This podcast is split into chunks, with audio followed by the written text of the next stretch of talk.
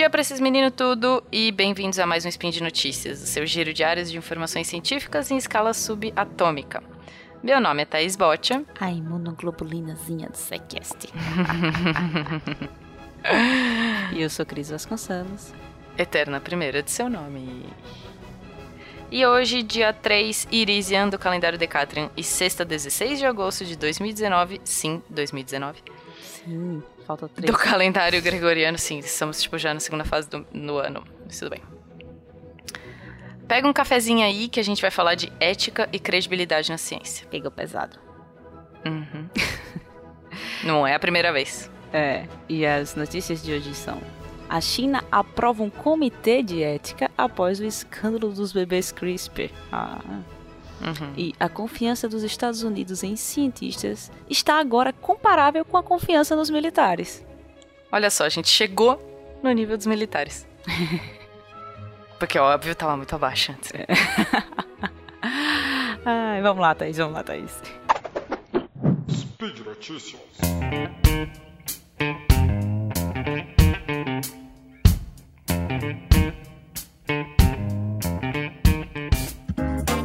Bora! Nossa primeira notícia é de que a China aprovou o comitê de ética depois desse escândalo dos bebês CRISPRs daquele médico do louco, maluco doido.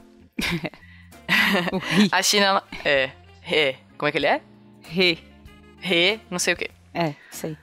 É, bom, a China vai estabelecer um comitê nacional para fazer para dar conselhos ao, ao, governo sobre os regulamentos de ética em pesquisa. A gente já tem isso aqui também, mas a China aparentemente não tinha isso, né? Tanto que a gente viu tanta merda acontecendo. Essa decisão, ela chega menos de um ano depois do, do cientista chinês maluco doido. É, ele provocou um clamor, a gente diria, internacional hum. sobre as alegações de que ele tinha criado os primeiros bebês com um genoma editado no mundo.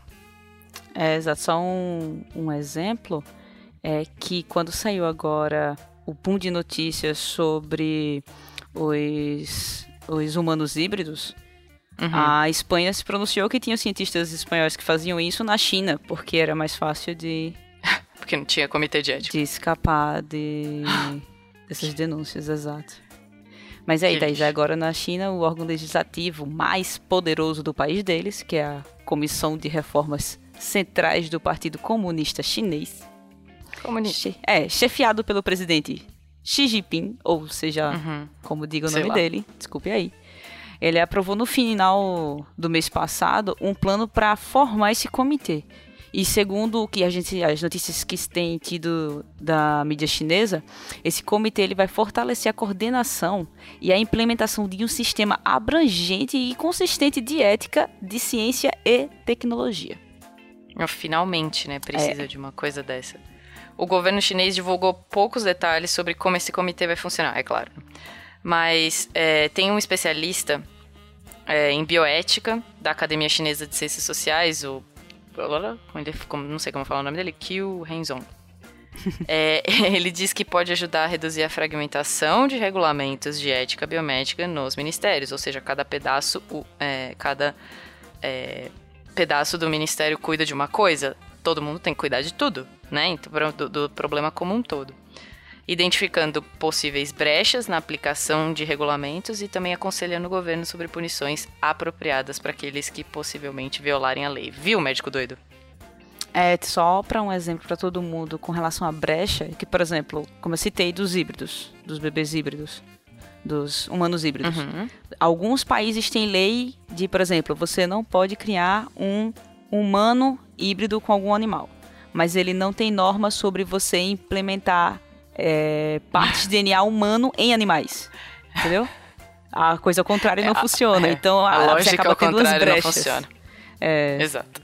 Então, Thaís, ó, atualmente a Comissão Nacional de Saúde, que é a NHC, é responsável pelas regras de ética para pesquisa biomédicas em humanos, enquanto que o Ministério da Ciência e da Tecnologia regula a maioria das outras questões bioéticas, incluindo os experimentos com animais, né? E a pesquisa em hospitais militares é regulada por militares, tá? Pois é, essa é a diferenciação que eles têm. Cada parte cuida de uma coisa diferente. Daí os problemas bioéticos, que deveriam ser tratados em todas as esferas, não são. Entendeu? E aí eles falam assim que, embora as regras de ética desse NHC, nessa, dessa Comissão Nacional de Saúde, elas cubram as pesquisas em humanos na teoria, o NHC só pode impor essas regras em hospitais e instituições médicas. E não há penalidade clara nenhuma para os pesquisadores que violarem essas regras. Médico maluco doido. é, pois é. Os pesquisadores que foram financiados pelo Ministério da Ciência e Tecnologia para fazer pesquisa em humanos em universidades, eles podem ter seus financiamentos cancelados se eles não seguirem as regras do NHC, finalmente. É. E, e os especialistas em bioética dizem que há pouca coordenação entre o NHC e o Ministério, portanto, as violações caem nas brechas do documento oficial. Por isso, se uhum. todo mundo cuida do problema como um todo, essas brechas vão embora. Se você divide pedacinhos para cada área cuidar, creu. É, Thaís, mas claro que com, com todo o escândalo do ano passado do, daqui do biofísico Re, que a gente uhum. comentou aqui, essas brechas elas foram analisadas novamente, isso lá em, em novembro, né? Depois que ele anunciou o nascimento das meninos gêmeos com o Sim. genoma editado por CRISPR. A gente tem um uhum. spin sobre isso. Temos. Pesquisadores chineses e internacionais condenaram os experimentos que ele fez massivamente, assim. Sim. Você via constantemente no Twitter várias Sim. Vários pesquisadores. Não, e, e também falando em mídia, sem ser mídia social, sem ser Exato. Twitter, falando em tudo quanto é jornal, em tudo quanto é lugar. É, revistas científicas condenando, isso. comentando sobre isso, né? Porque eles quebraram as regras do NHC, né? E de acordo com o Ministério de, o Ministério de Saúde de Guangdong, ele falsificou a aprovação de revisão ética. Isso é pior ainda. Ainda, além de fazer isso tudo sem aprovação, não é que ele fez só sem aprovação, ele falsificou um documento que aprovava os experimentos. É, isso aí. Os especialistas também falaram que o consentimento informado que ele obteve dos, dos pais e voluntários era inválido. Esse homem é uma fraude. Ou seja, em todos os âmbitos da pesquisa dele, ele quebrou as normas de ética que. Ele é um desserviço para a ciência. É. É isso. Ele é um desserviço para a ciência e ele tem tudo a ver com o nosso, a nossa segunda notícia. Mas antes de falar dela, é muito, é muito difícil a gente, a gente conseguir chegar na, na população como um todo, né? O cientista está bem longe da população, seja em qualquer lugar onde a gente trabalhe, a gente está longe da população que não tem acesso aos trabalhos dos cientistas, né? E aí a hora que a gente consegue fazer um feito desse, que teoricamente para ele é um feito muito grande, que ele vai conseguir é, fazer gerar bebês resistentes ao vírus HIV e tudo mais, e que isso seria uma coisa muito legal de ser estudada, apesar dos problemas bioéticos e tudo mais, ele vai e falsifica documentos, ele pega, ele não tem consentimento dos pais, isso acaba com a credibilidade não só dele como cientista, mas da classe cientista como um todo. É, o, o a tecnologia de, de CRISPR, como a gente já comentou muito, é uma tecnologia muito poderosa. Você tem a capacidade de você editar um genoma. E você tem aquilo nas suas mãos. O mínimo que você tem que ter também é a confiança dos outros com aquilo que você está manipulando. Então, por mais que o experimento que ele fez, várias pessoas no mundo também quisessem ter resultados com isso, você não pode passar por cima do que a gente tem de ética, entendeu? Pois é. Pois é, é muito difícil isso. Mas isso, Cris, leva para nossa segunda notícia, que é sobre a confiança dos Estados Unidos em cientistas que está agora comparável com a confiança que eles têm nos militares. Isso é muito bom. É, pois é. Acho que já faz uns dois spins, Cris. Um que eu gravei com a Mari, que a Mari invadiu o nosso. Mari Ribeiro invadiu o nosso spin. Obrigada, Eu Mari. falei. eu falei sobre o quanto a ciência era acreditada no mundo. Eu falei sobre segurança das vacinas e o, e o trabalho que a gente analisou naquele spin também falava sobre o quanto os cientistas tinham credibilidade com aquelas pessoas que foram entrevistadas. Só que aquilo foi um estudo na Europa. E, e, um estudo na Europa que entrevistou pessoas no mundo todo e ele fez um balanço dizendo é, o quanto as pessoas acreditavam na segurança das vacinas e eles conseguiram deduzir a, a, a credibilidade na ciência com aquele estudo também. Esse aqui foi feito só nos Estados Unidos, mas a gente, sabe, vê uma luz no fim do túnel.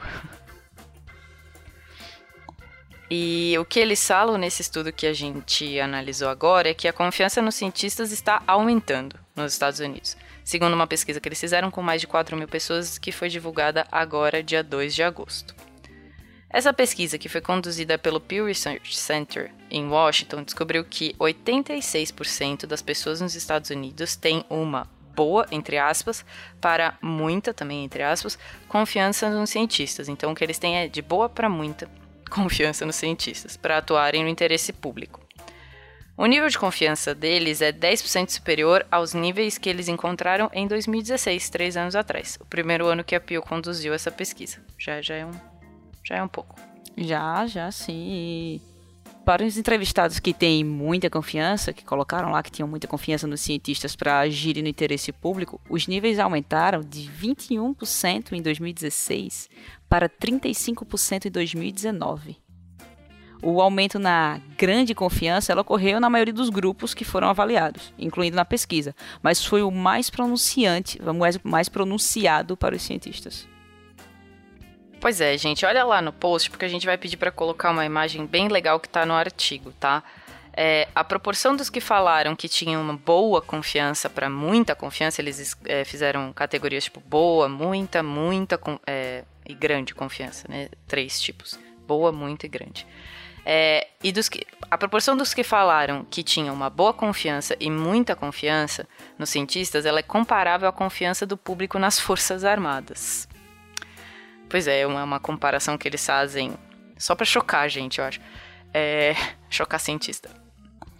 E eles falam que, em contraste com 2016, quando a confiança nos pesquisadores ficou abaixo das Forças Armadas. Foi isso que eu comentei lá em cima. Pelo menos a gente atingiu o nível dos militares. O Pew entrevistou mais de 4.400 pessoas com mais de 18 anos em todos os 50 estados dos Estados Unidos e também no Distrito de Colômbia. Ou seja, foi uma coisa bem é, vasta lá nos Estados Unidos. Mas, Thaís, a pesquisa também encontrou sinais de ceticismo. Mas sempre tem, né? É. Apenas 20% dos entrevistados disseram que os cientistas em todas as disciplinas são honestos sobre seus potenciais conflitos de interesse com a indústria. Na maior parte hum. do tempo. Olha né? lá. que difícil. Cara, o conflito com a indústria sempre vai ser um problema para credibilidade. Sempre. Até sempre pra gente, ser. até pra gente publicar, a gente para a própria revista científica, a gente afirma que não tem conflito de interesse. É, é difícil. É difícil. É. A pesquisa ambiental recebeu um exame minucioso com apenas Olha 35% só. das pessoas dizendo que os cientistas neste campo fornecem informações justas e precisas na maior parte do tempo. Pois é, olha isso. Olha que atual isso no nosso Brasil, né? Cientista, a ciência ambiental, a pesquisa ambiental sendo descreditada, veja. Uhum. Essa má conduta, teoricamente, né, uma má conduta, má conduta dos cientistas era uma preocupação especial desses céticos, principalmente entre os entrevistados negros e hispânicos. 59% dos entrevistados negros e 60% daqueles que se descrevem como hispânicos viam a má conduta entre os cientistas de pesquisa médica como um problema moderadamente grande ou muito grande. Apenas 40% dos brancos da, da pesquisa relatam o mesmo grau de preocupação. A gente já vê uma diferença aí. É. No geralzão, assim, os participantes da pesquisa que tinham mais conhecimento sobre ciência tinham maior confiança de que os cientistas agem no interesse público, né? Que bom, que bom. e as pessoas que relataram que o fornecimento de acesso aberto aos dados, bem como a realização de revisões independentes de resultados de pesquisas, aumentaria sua confiança nos resultados. Pois é, estamos aqui na luta sempre para provar nossa credibilidade. Pois é, Thaís. É, é o que a gente sempre comenta, né? A gente faz ciência com o dinheiro público e muita e às vezes boa parte desse dado ele não é de acesso público. Não Isso é de acesso sempre público. vai ser um problema. E sempre. Ele, e, e muitas vezes, mesmo sendo de acesso ao público, ele não é feito de forma para ser compreendido pelo público. E é pois é. Para isso que ele a gente não faz tem um acesso. Exato, aí o SciCast vem de forma voluntária, sem dinheiro público, é, com exato. dinheiro público em alguns momentos. com dinheiro público em alguns momentos, mas com direcionado para divulgação científica que deveria ser feita por cientistas, mas também não é muito feita. Exato. Infelizmente, a gente está aqui na luta tanto fazendo pesquisa quanto divulgando ciência. Isso aí. E por hoje é só, queridos ouvintes. Ouçam o Spin todos os dias para saber a, como anda o Comitê de Ética da China, claro, e o médico doidão. E também a quantas anda a credibilidade dos cientistas neste mundo afora. Deixe também no post seu comentário, elogio, crítica e xingamento esporádico. Lembramos ainda que esse podcast só é possível por conta do seu, seu apoio no patronato no SciCast, tanto no Patreon quanto no Padrim e PicPay. Um beijo e até amanhã. Até amanhã.